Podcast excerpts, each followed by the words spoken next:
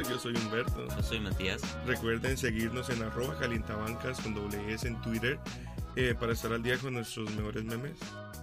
Y nos pueden escuchar en todos lados, en todas las quieran. plataformas de los podcasts. Pero ya lo saben porque nos están escuchando. Eso es verdad. Pero si se quieren cambiar, estamos en Spotify, en iTunes, en Deezer, en, no, en SoundCloud. No, pero bueno, en un montón. Aparte de eso, este es el capítulo homenaje. ¿A quién? A Seth Curry. Porque. Porque es nuestro episodio 31. Muy bien. Y vamos a hablar del jugador actualmente en Portland, ¿no? No Está en sabe. Portland, ¿no? ¿Él no estaba en Dallas? Pasó por 10 equipos Sí. y llegó a Es Portland. lo que llaman un journeyman. ¿Comparable con la carrera de Curry y hermano Stephen? ¿O no? Que lleva más de una década en el mismo equipo. Par de anillos por ahí, par de MVPs, disque unánimes. Y que curiosamente este año como que le trajeron ayuda porque como que no, no tenía ayuda. Un equipo que supo ganar 73 partidos, perdió con LeBron, le ganó a LeBron dos o tres veces. ¿Qué pasó? ¿Te acuerdas el off-season? Más que todo, rebobinemos al off-season. Verano pasado. A DeMarcus Cousins le llega un mensaje de texto. Los Pelicans no le iban a ofrecer el máximo. Y cuando empezó a negociar con otros equipos tampoco le iban a dar el máximo. Él dijo, ¿saben qué? Claro, fue un efecto dominó como que, uh, si los Pelicans no están el máximo, yo que te voy a dar el máximo. Me voy a los Warriors. En ese momento todos explotamos. Todo el mundo empezó a decir lo que creo que todavía hay que volver a decir. La NBA que se la- volvió loca. La NBA se terminó, los Warriors se lo van a ganar a todo el mundo, ahora lo tiene de Marcus Cousins, 5 All-Stars, bla bla bla bla bla. Empezó la temporada. Los Warriors empezaron la temporada siendo el equipo campeón. Y empezaron. Clay Thompson no empezó a hacer. em- Por primera vez Clay Thompson empezó a tener malos partidos con Hubo regularidad. lesiones de Curry, se lesionó Draymond, hubo drama interno. eh, con, Estuvieron cuartos en el oeste en un momento, Claro. con Denver primero. con esta pelea de que Draymond le decía a Durant que no, we don't need you. Uy. Momentos, momentos de tensión, igual tres jugadores con 50 puntos, así cagados de la risa. ¿no? Clay Thompson eh, sin, sin tocar la, sin driblar la pelota. Ajá. mágico. Y a todo esto se le suma de Marcus Cousins.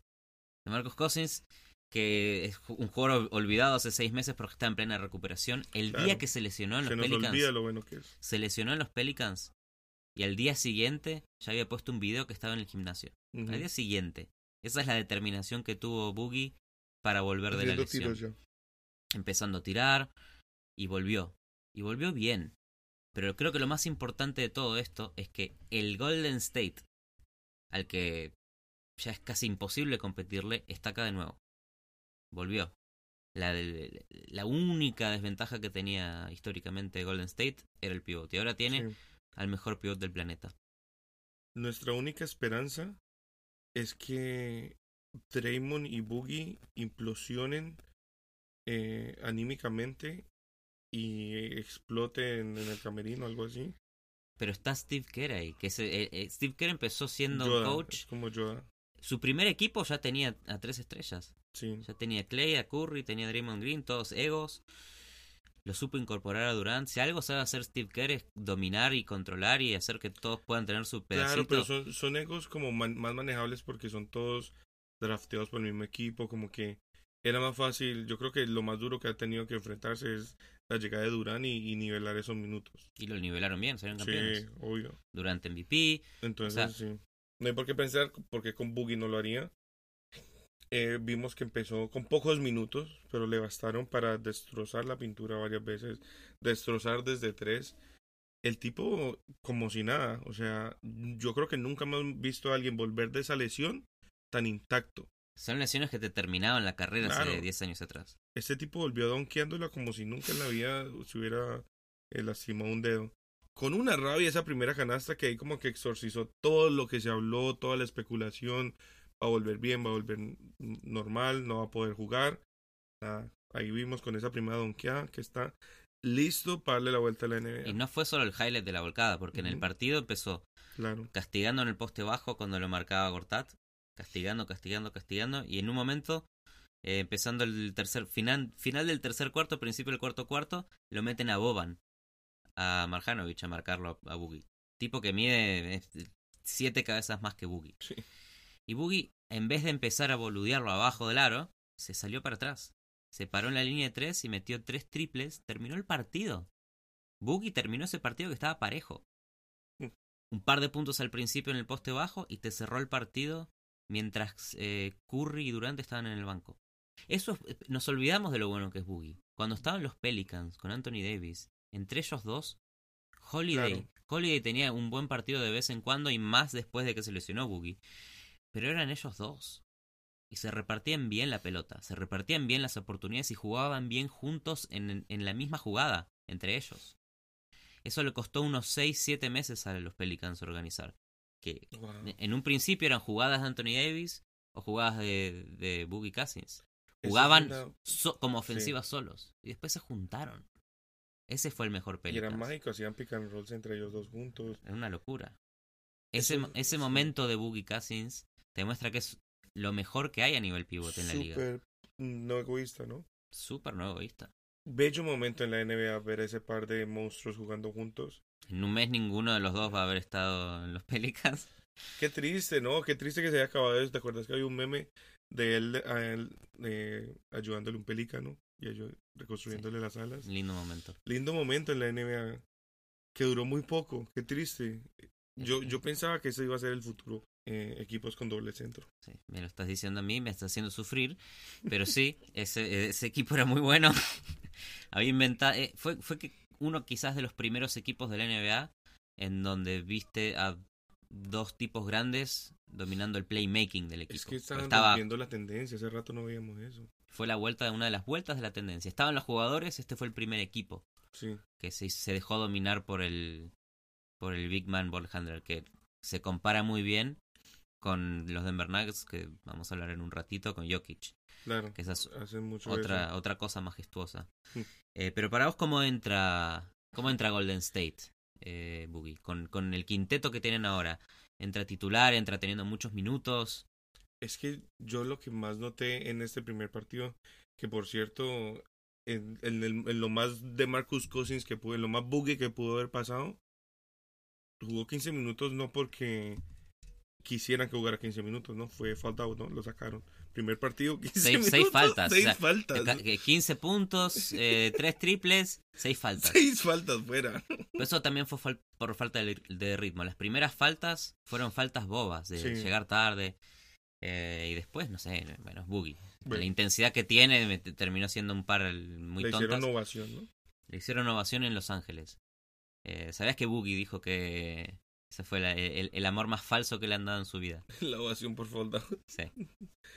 Eh, pero bueno, aparte de eso que fue muy boogie y que muestra que volvió siendo boogie, no, no va a cambiar nada. Le, le agrega mucha explosión. Golden State va, a ser un equipo mucho más explosivo ahora, mucho menos predecible porque ahorita te matan de muchas más maneras, ya no sabes por dónde, con, con- con qué vas a sacrificar esta noche. Tenés que escoger, me van a dar duro por la pintura o me van a clavar de tres toda la noche. Lo que yo noté en ese primer juego es que liberó, liberó mucho a Curry y a Clay Thompson, por ejemplo. A mí me gustó que con Clay Thompson pueden jugar eh, en, en una ofensiva interesante, en donde Sí. el que domina la pelota es el pivot y, Claro. el, y el escolta queda. Clay Thompson no necesita driblear. Exacto. Boogie sí, le, gusta, le encanta driblear. Y algo pasó en eso en que les dio, como que les volvió la confianza. Y volvemos a ver un Clay Thompson que tira desde donde le da la gana. A un Curry que empieza a tirar cada vez más de lejos. Y off the, off the dribble. Entonces, eso me gustó. Creo que eso es lo que más les va a ayudar. Y obviamente lo que vimos también es que empieza desde la segunda unidad, ¿no? Que no necesariamente va a ser el que empiece los partidos, pero sí va a ser el que los cierre. Y es imparable. Es que le- lo, que, lo que le gusta a Boogie también es que, a ver, cómo se reparten tantos tiros entre tantos jugadores. Porque Curry tira, porque Clay Thompson tira, porque Green tira, Durant tira, todos tiran, todos quieren tirar. Sí. Entonces, es inteligente poner a Boogie cerrando los partidos, obviamente, pero muchas veces eh, jugando en una ofensiva en donde él tenga que ser el, el, el asset principal. Y es que todo parte de esa filosofía de movimiento de balón, ¿no? De que básicamente el que tenga el mejor tiro lo va a hacer y, y el problema es que todos pueden clavarte un tiro de tres. Todos pueden clavarte un tiro de tres. Y si juegan con DeMarcus Cousins en esa segunda unidad que tenés a Iguodala, lo puedes llegar a tener a Quinn Cook. Es una ofensiva que Kevin Looney puede aparecer incluso para jugar un Super Big Ball. Puede pasar, hay mucha flexibilidad en Golden State. Pero lo más importante es que si vos le das a DeMarcus Cousins la posibilidad de tener muchos tiros, DeMarcus Cousins suele jugar mejor cuando puede tirar. Sí. porque le agarra energía en el juego. Entonces, cuando vos tenés un Boogie que abajo del aro empuja, busca rebotes, pone el cuerpo, esa es la mejor versión de Boogie. La encontrás cuando tiene un poco de protagonismo. ¿Quién crees que con Boogie en Golden State del oeste eh, hay un buen matchup? Para mí Oklahoma es buen matchup, en mi opinión. Nadie más es buen matchup. Esto de que Houston era el mejor matchup se terminó. Eh, son indefendibles, porque como decías, te atacan de cualquier lugar, en cualquier momento, a cualquier hora, y siempre va a haber uno fresco saliendo del banco, que es lo más difícil Sí. de todo. Pero ¿cuál es el equipo que más le puede competir en el oeste hoy? A este Golden State, que es como un, truco de videojuego. Es que es muy injusto. Eh, sé que más tarde vamos a hablar de esto, pero creo que los Nuggets, por eso mismo, por esa versatilidad de equipo que tienen, de que también te pueden atacar por muchos lados, con el tiro de tres, con la pintura, dominando así. Vemos, vimos también que Golden State eh, rankea muy alto en los equipos que reciben muchos tiros de tres, no si es cuarto, quinto. Entonces, eso lo vamos a seguir viendo porque la pintura va a ser mucho más difícil.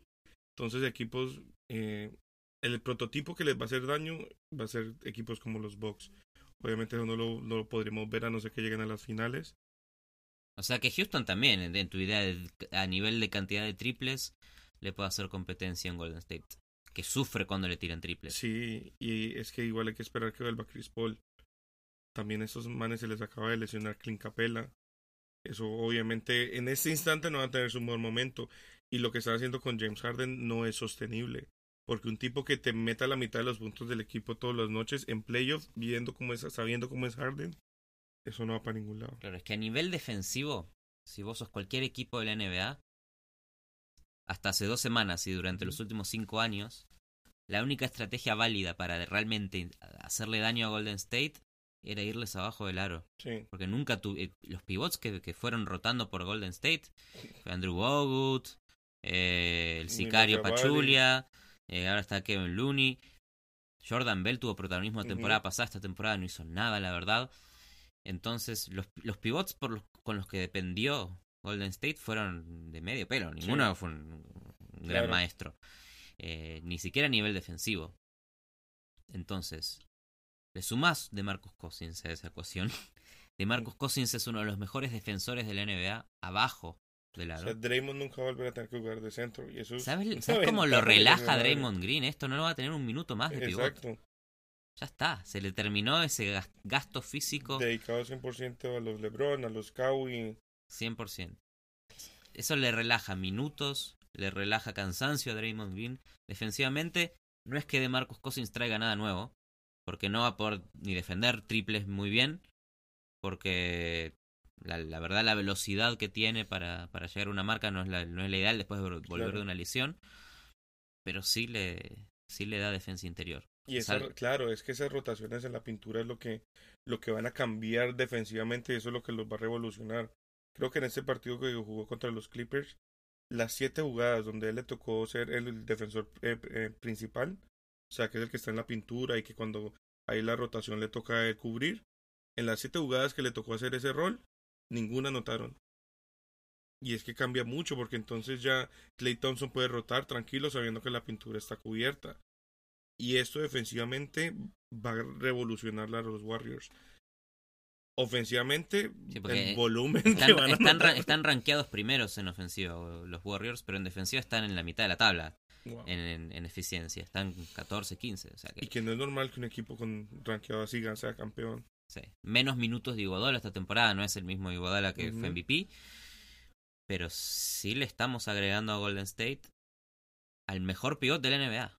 Sí. Estamos agregando a un tipo que realmente te está eliminando las estrategias que pensabas favorables para ganar a Golden State. Ahora de verdad le tenés que ganar a los triples, que es lo mejor que hacen. Posible. Y es que también no nos olvidemos que tienen jugadores también como Livingston que van en- acompañando en esa segunda unidad. Entonces vemos un equipo que en los titulares tienen a cuatro estrellas. De repente tin, sientan a Durán y te meten a Marcus Cousin. Sientan a Curry y entra Livingston que sigue armando y administrando el balón como es.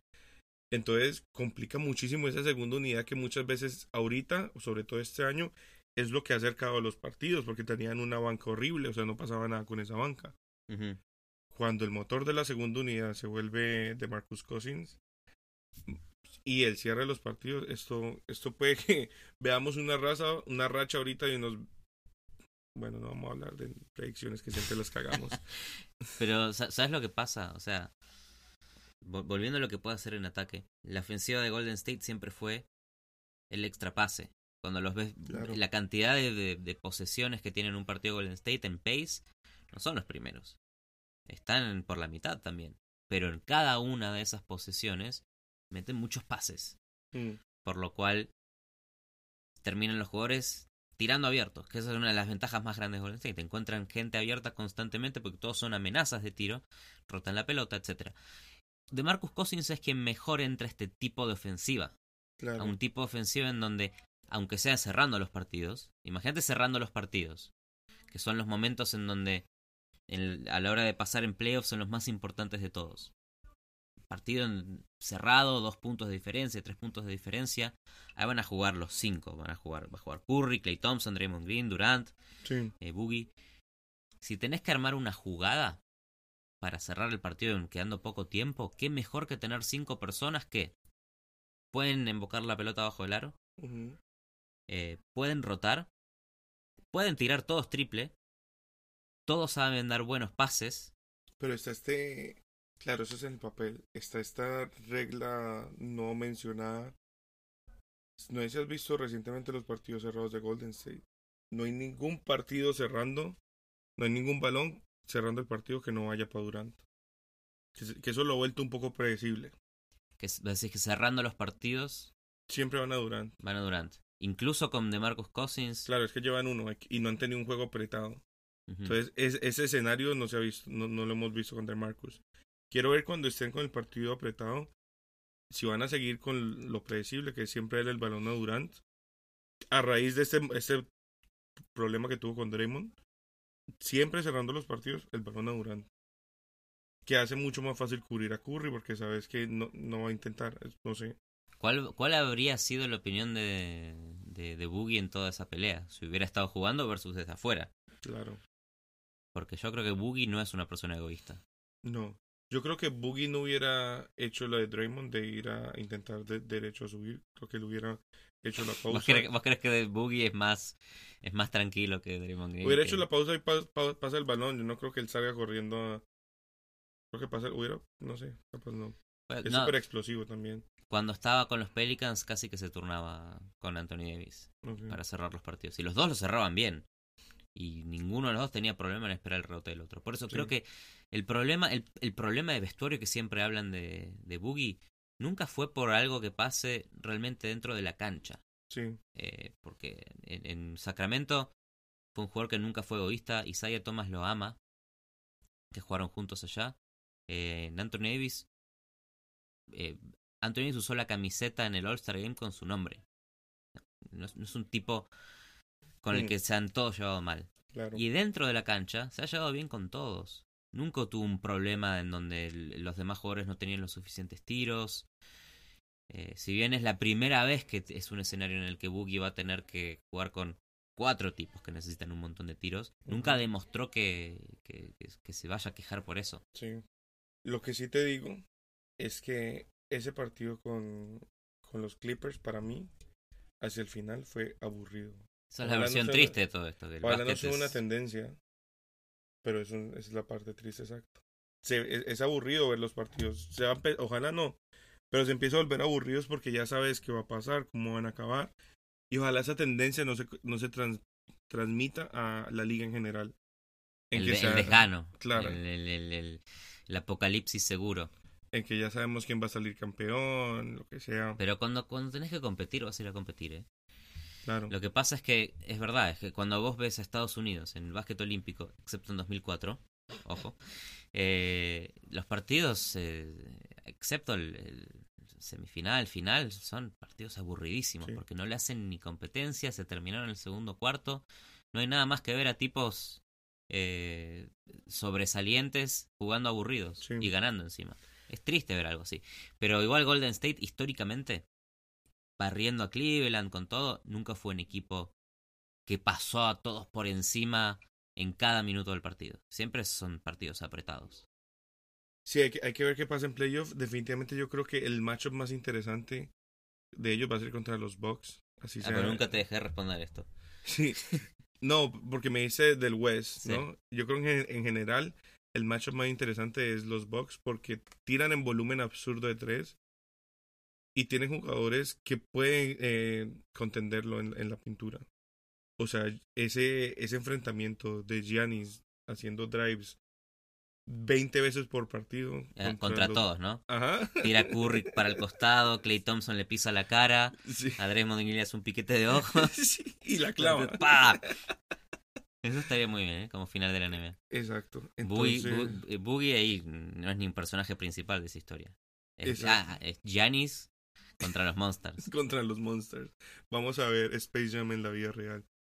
Entonces, es lo único que, que me hace pensar que de pronto no van a terminar 16 a 0. Para mí, barran o no, ya se sabe quién es campeón. Ah, Igual sí. Ve- veo partidos interesantes en los playoffs. como vamos a verlos Incluso todos. con Golden State, sí. no te mintas. Pero hay un equipo que quizás sí le dé pelea. Claro. Quizás le dé pelea, no sabemos. Ojalá le dé pelea. Porque nos encanta. Y son los Denver Nuggets.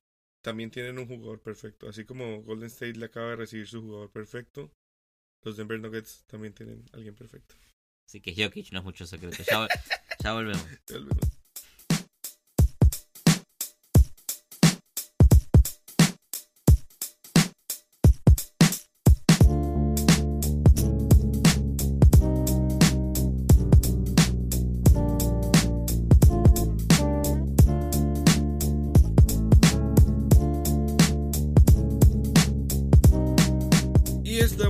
Feliz año, Calentabancas Feliz 2019 Edition. 2.0. Eh, Jokic 2019 Edition. Seguimos hablando de unicornios y casualmente esos son los dos mejores equipos del West en este instante. Vamos a hablar un poquito de los Nuggets y el unicornio que tienen Jokic, Es el Joker. el Joker. Ya el año pasado empezaba a vislumbrar una, una belleza, ya se veía el potencial que tenía, pero se quedaron cortos en llegar a los Tiene playoffs. 23 años. Jokic. 23 años. Sí. Se Juega quedaron. como un veterano Es un monstruo. Sí, se quedaron cortos en. en El ese partido de desempate. partido, claro. Fue el, me- el mejor partido de la temporada el regular, partido ¿eh? de playoff pre-playoff, ¿no? Fue hermoso ese partido. Y lo perdieron contra unos Timberwolves que hoy no tienen nada que ver con los Claro. Timberwolves de este momento. Exacto. Claro, totalmente diferente. Cambiaron de coach, futuros, cambiaron, cambiaron de todo. Los dos eran equipos que entraban a los playoffs y tienen futuros alternativos. Claro. Veíamos a Jokic. Anthony Towns, a Jimmy Butler y pintaba fuerte. Ese equipo se desarmó en menos de un año. El Jimmy Butler convirtiéndose en un journeyman. Pero bueno, hoy no venimos a hablar de Jimmy Butler ni de Minnesota. Hoy venimos a hablar de, de los Nuggets y la impresionante temporada que están teniendo. Todo a raíz de, de este renovado eh, direccionamiento de su equipo que ahorita todo corre a través de, de Jokic. Se dieron cuenta. Se dieron O sea, cuenta. Y, y lo bueno es que ahorita toda la NBA se está dando cuenta. Eh, un- una temporada brutal, promediando casi 20 puntos, con 10 rebotes, 7.5 asistencias. 7.5 asistencias de un tipo que estamos que es centro. No nos olvidemos de eso. Un tipo que es centro, otra vez, 7.5 asistencias. Está ahí en Es, el es- top. es un, es un point guard atrapado en cuerpo de centro. Claro, Es lo opuesto, porque él se aprovecha de su tamaño para jugar como base. es un bully base, vale, base bully. Y es como el prototipo del centro moderno, lo que quiere todo el mundo tener. No solo por sus condiciones físicas y por cómo juega y por ese IQ que tiene para hacer pases todo el tiempo, sino por lo poco egoísta que es. El tipo yo creo que en el partido está pensando más en cómo consigo puntos para mis compañeros que en cómo hacer puntos él. Obviamente teniendo a Jamal Murray, Pero eso es lo impresionante. Jamal Murray estuvo. Pero Gary, Gary Harris estuvo lesionado, Claro, figura del año pasado del equipo. claro. que Mislap estuvo lesionado. Así todo, eh, Denver se mantiene ahora en el segundo puesto del oeste. Del oeste, que es el oeste que es más competitivo en, en la década. Sí, No hay un solo equipo malo en el oeste. Ni los Suns son malos. Tienen Exacto. muchos partidos perdidos porque juegan muchos contra el oeste, nada más. Eh, el, el- el oeste es muy difícil. Y están Claro. atrás de Golden State nada más. Estuvieron primeros como un mes y medio. tuvieron un inicio de temporada absurdo eh, al punto de que tienen el mejor récord contra equipos de punto 500. Entonces no es solo como que, ah, porque juegan en el... No, a, to- a todos los equipos de punto 500 le ha ido bien. O sea, tienen el mejor récord contra equipos de récord positivo. digamos. Exacto. O sea, son los mejores ganando a los buenos. Exacto. O sea, no es como que no es como que, ah, no, es que la gente dice, el principio de temporada lo tuvieron fácil. No. O sea, los números muestran eh, que le han ganado equipos buenos. El último mes han tenido una decaída, eh, defensivamente sobre todo. Venían de 10 en el rating defensivo en total de ranking de la liga. Cayeron al 27. Hemos visto Son cosas como- que pasan, ¿no? Claro, son cosas que pasan, horarios, eh, sketches más fuertes, ¿no? Pronto, Denver eh, vuela, es uno de los equipos, tres más equipos que vuelan más horas wow. para imagínate. jugar en su conferencia y su división. No tienen canchas cerca. El Claro. peor de todos es eh, Minnesota. Lo pusieron en el, en el oeste, lejos de todos los equipos. Imagínate que viajan a Los Ángeles todo el tiempo, son como cinco horas. Wow. Denver Claro, también tiene el- vuelos largos. Entonces el cansancio, Claro, son horarios muy complicados. Eso pasa, pero es una caída muy drástica, obviamente. equipo es- muy joven también. No están acostumbrados a jugar tantos joven. partidos. Sí, es un equipo muy joven. eh, un equipo balanceado, porque Jamal Murray es muy joven, con mucho potencial. Pero Paul Millsap trae mucha, mucha, mucha experiencia. Y tiene jugadores de los que se hablan poco, pero que encajan muy bien en este sistema que han tenido. Plumlee es un jugador que juega muy bien Y hace pick and rolls con Jokic. con Jokic. Y Jokic juega de base, le hace la cortina a Plumlee y se tiran alley oops. Es hermoso. es la versión ah, pequeña, o la versión más joven de lo que era Anthony Davis y Boogie. Menos bronceada también. Sí. Mucho menos bronceada. Comentario racista del día traído a ustedes por. Es verdad, pero juegan a eso. Es como tienen esa dinámica de hacer pick and rolls y que no sabes quién es el que te va a castigar en la pintura. Y cualquiera de los dos que se queda atrás también te puede tirar. Sí, y- Eh, pero igual, de yo, am- yo amaba a Anthony Davis y Boogie en los Pelicans, pero ninguno de ellos dos, con lo buenos pasadores que son, tienen la visión de cancha de Jokic. Vos ves a Jokic dar pases que no ves ni viendo en replay. Sí. O sea, met- eh, se inventa, inventa espacios, manipula la defensa, lleva la defensa hacia donde él quiere para tener un pase súper simple, de pique, dejando a alguien abajo del aro en penetración. Claro que no, no siempre terminan en los highlights, pero que ayudan a ganar. Eh, Cuando vos ves el tipo de asistencias que hace Jokic, hay mucho give and go con, con Jamal Murray. Que Jamal Murray viene corriendo desde, desde, el, dar, desde el aro al- a la línea de triples, agarra la bola de Jokic, y Jokic en el pase le hace de cortina y lo deja libre. Sí. La defensa queda pasmada, pero no sabe si en el momento que Jokic tiene la pelota va a, va a iniciar una jugada, va a ir para atrás, va a encontrar un pase en la línea de triples. No, encontró el pase más Claro. fácil de todos, enfrente de todos. Y que, claro, y eso te habla mucho de por qué la ofensiva de ellos corre principalmente por Jokic. Porque básicamente eh, tiene esa vaina que también tiene Boogie, que es que pueden hacer de todo. Entonces te puede jugar en la parte alta del poste, te puede jugar en la pintura haciendo, eh, empujando para atrás en el poste y tirando eh, asistencias desde la pintura. O los fadeaways que se eleva 3 centímetros. Sal- Sí, Salta para atrás Mínimo. elevándose 3 tres centímetros. centímetros. ¡Ah! Entonces, te puede generar asistencias desde la pintura o se puede quedar en la línea de tres jugando en el poste alto y también generar asistencias desde allá, que no es normal para un centro. Pero como este tipo te tira también de tres, los, a, los, a los defensores les toca quedarse pegados junto a él. Y- Entonces, Y me gustó una cosa que leímos que los compañeros y el coach le, le exigen que tire más. le están claro. pidiendo, por favor, sos bueno. Tirando, tenés, tenés- ti- tira más del 50% de, de campo, 33% de triple. Tira más, por favor. Tira más. estamos hablando de que promedia 20 puntos por partido. Con muy poquitos attempts. O sea, estamos hablando también de mucha efectividad. mucha, mucho sacrificio por sus compañeros. Eh, y a este equipo hay que hablar también de que vuelve Isaiah Thomas. Volvió Will Barton recién, va a volver Isaiah Thomas.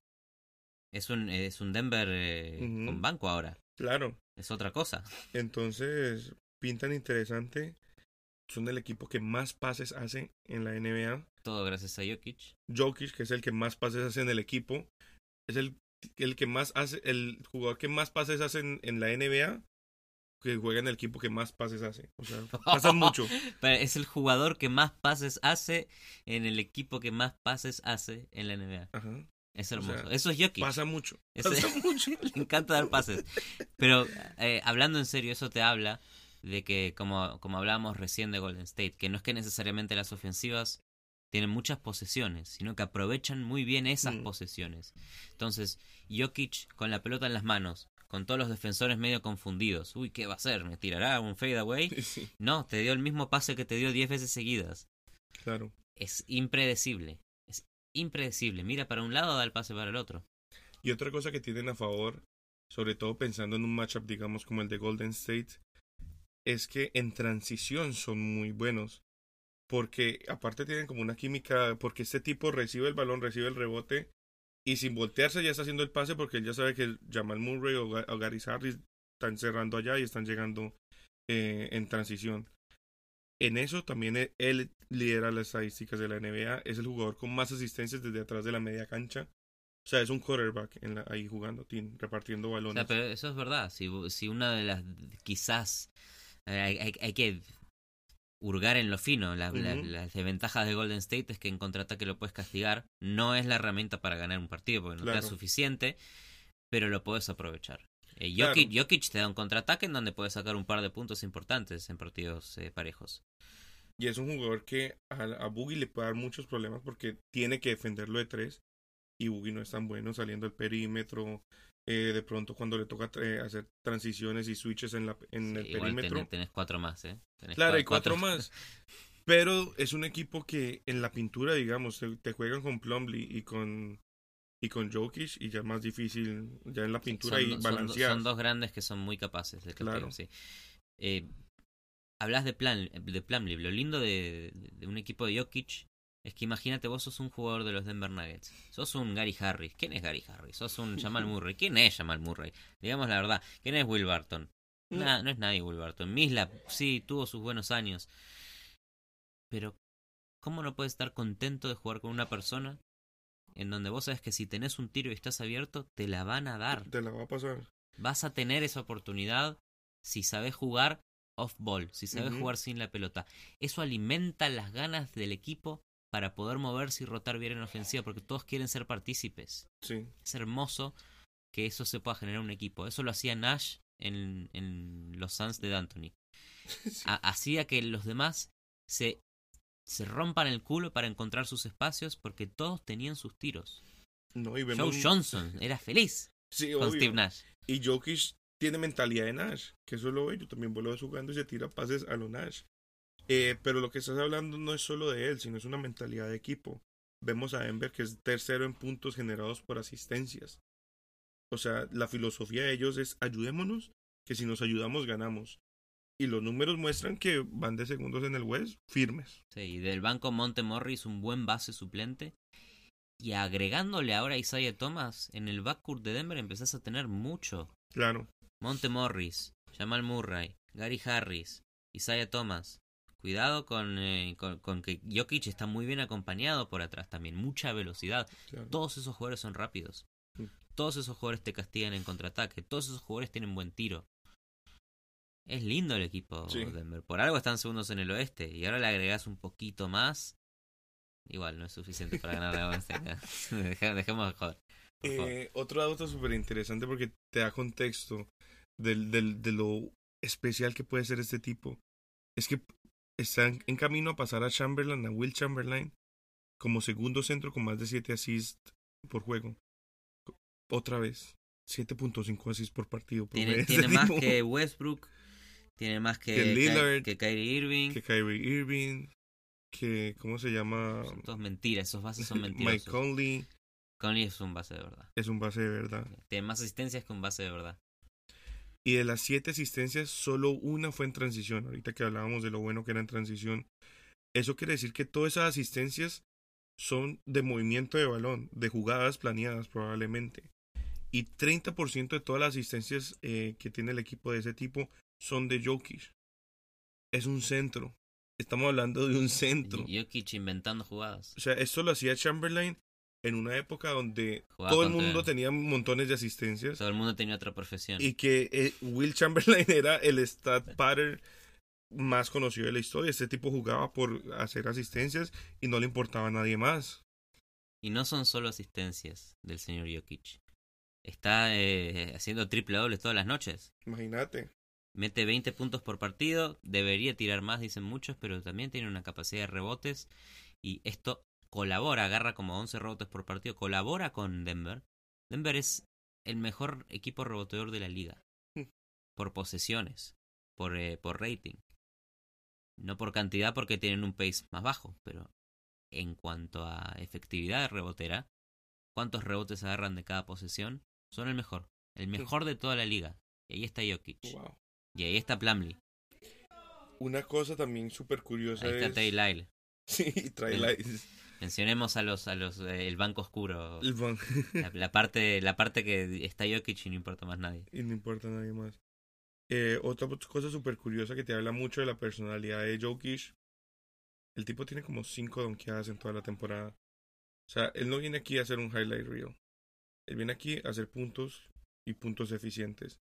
Y prefiere hacerse de sus layups, sus Claro, que, loaders. que- que no salta, no, no puede saltar. Si cuando hace fadeaways no se eleva, cuando corre en transiciones como que va No patinando. es medio extraño cómo se mueve. Es un tipo es muy grandote. Es muy grande. Muy, muy grandote.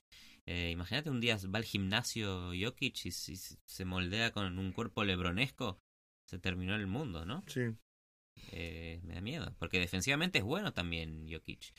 Es, tiene, es grandote, es lento, pero cubre muy bien bajo el aro. Sí.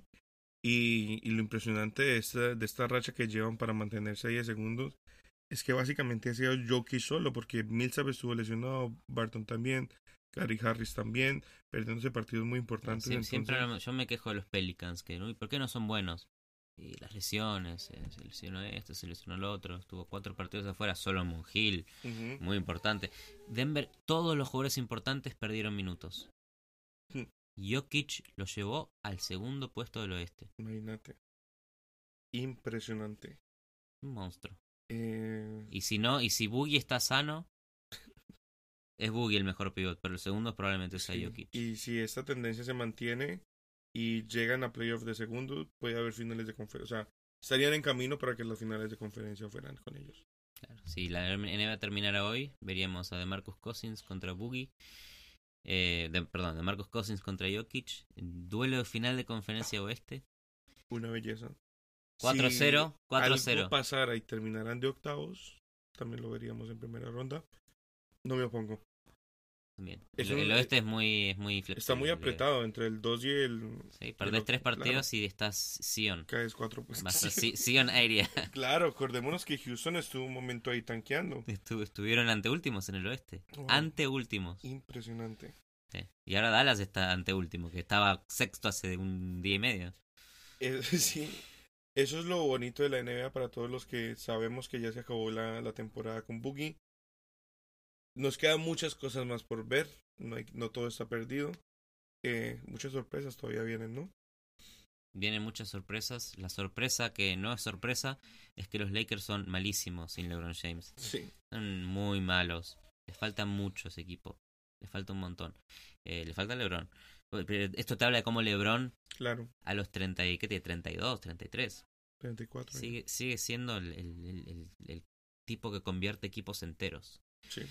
Y si bien yo al principio de la temporada no apostaba nada por Los Ángeles, el hecho de que estén jugando tan mal solo me hace apostar más por ellos. Wow. ¿Por qué? Porque me hace entender lo importante que es LeBron en un equipo. Es muy importante. Es muy importante. Y LeBron, ¿sabes qué? Es un especialista en llevar- llegar a finales de conferencia. Ah, sí, eso lo tengo Entonces- clarísimo. ¿Por qué no? Se vuelve a poner la capa, la máscara o se saca el headband hace una de estas y te vuelve a regalar a la ciudad de Los Ángeles una final. Qué belleza. Te inspiraste ahí. Pero todas estas, ¿qué se viene para Denver? Se viene una barrida eh, 0-4. En primera ronda va a ser va a ser una desilusión, la verdad, porque venían de demostrar un básquet tan lindo. Sí. Eh, pero al final del día se va a volver a decir que bueno, que son un equipo joven, que tienen mucho para Es que es aprender y ahí terminó la temporada. Son un equipo muy joven. No tienen experiencia en Tien- playoff. Tienen tienen 5 o 6 años más hasta que uno se putee y se quiera ir, Mm. pero tienen unos años de construcción todavía para mejorar y mejorar y son el segundo mejor equipo del oeste, no nos olvidemos. Con Jokic que tiene 23. 23 añitos. 23. De acuerdo con todo lo que decís, son un equipo muy jóvenes. Son muy jóvenes todos. Con Millsap ahí aportando experiencia. Puede que pasen la primera ronda, dependiendo de quién les, quién les toque, si es un Minnesota o es algo así. Puede que pasen esa primera ronda. No, no, no, no creo que tenga lo suficiente para echarse juegos al hombro contra Le- siete juegos al hombro contra un LeBron James en segunda ronda, un Westbrook con Paul George en segunda ronda. Ahí es donde creo que se les va a complicar Que todo. Oklahoma eh, que le- les encanta criticar a todo a, Westbrook y a mí también. Pero déjenlo de joder. Dej- déjenlo de joder. Es, es buen Es jugador. una máquina. No, Westbrook no es lo que era. Está soft. Ah. ¿Qué? Es una ¿Qué? máquina. Es el tercer equipo del oeste. Sí. Eh, ¿Qué más? Nada, creo que eso es lo que se viene. LeBron hasta dónde llega con los Lakers. Una pregunta con los Sí. Lakers. Y final de la conferencia. Se pone la capa, entonces. Sí, pero no llega. a Golden State no le gana a No nadie. querés decirlo. No, no le gana a nadie. A Golden State no le gana a nadie. Javali McGee no le va a poder ganar a, a Boogie. La, ven- la venganza, ¿no? La venganza. Un, un rol invertido. Javale McKee siendo el, el, El el- underdog. El héroe. ¿Quién diría? eh, el héroe nuevamente. Yo digo que sí, puede que segunda ronda. Sí, segunda ronda. Ahí llegan. Jokic. Jokic, yo digo que hasta segunda ronda también. Jokic llega a ser el, el mejor director técnico de la historia de Serbia. Upa. Jokic va a sacar a Serbia un oro. Un oro olímpico. Sí. Upa. Uh. ¿Dónde nos pueden seguir, Humberto? ¿Dónde pueden seguir la historia del oro olímpico de Serbia 2033? Síganos eh, en, arro- en arroba calientabancas con doble S para darse cuenta de la carrera olímpica de Jokic. Eh, para enterarse de primera mano. Nosotros eh, hemos puesto unas imágenes de Jokic niño, muy interesantes.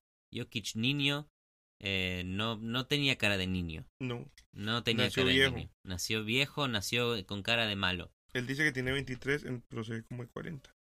Es como que ahora parece más joven. ¿Será? ¿Se Es, es raro, es raro. Una cosa extraña. Puras hormonas. Puras Mentiras. Pura, eso ya es especulación. Parte Calientabancas. Eh, síganos en arroba calientabancas con doble S en Twitter. Si quieren cambiar de plataforma nos pueden escuchar en todas partes. Eh, es con mucho cariño que les grabamos esto. Mucho cariño. Y pónganos un rating de 16 estrellas y cuéntenos, no si les gustó el podcast o no, simplemente nos Eso no cuentan. nos importa. Eh, nos quiero que nos que nos respondan eh, cuántos anillos va a ganar eh, Seth Curry. Seth Curry. Este, es- este fue episodio dedicado a él. No hablamos de él, pero se lo dedicamos. Pero claro que sí. Muy bien. Hasta la próxima, Humberto. Adiós.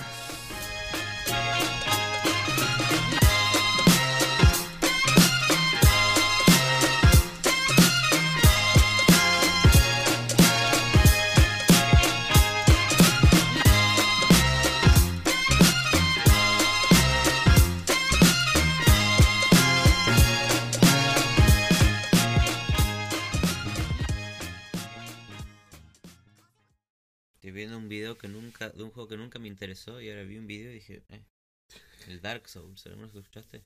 Sí. Está bueno. Es que es este de pelea que es muy difícil, Se ve horrible. que dicen que tienes que morir muchas veces para aprender a jugarlo. Estoy viendo una pelea y es como que ves lo épico que es todo, como, oh my god. Shit. Bueno, vamos a grabar.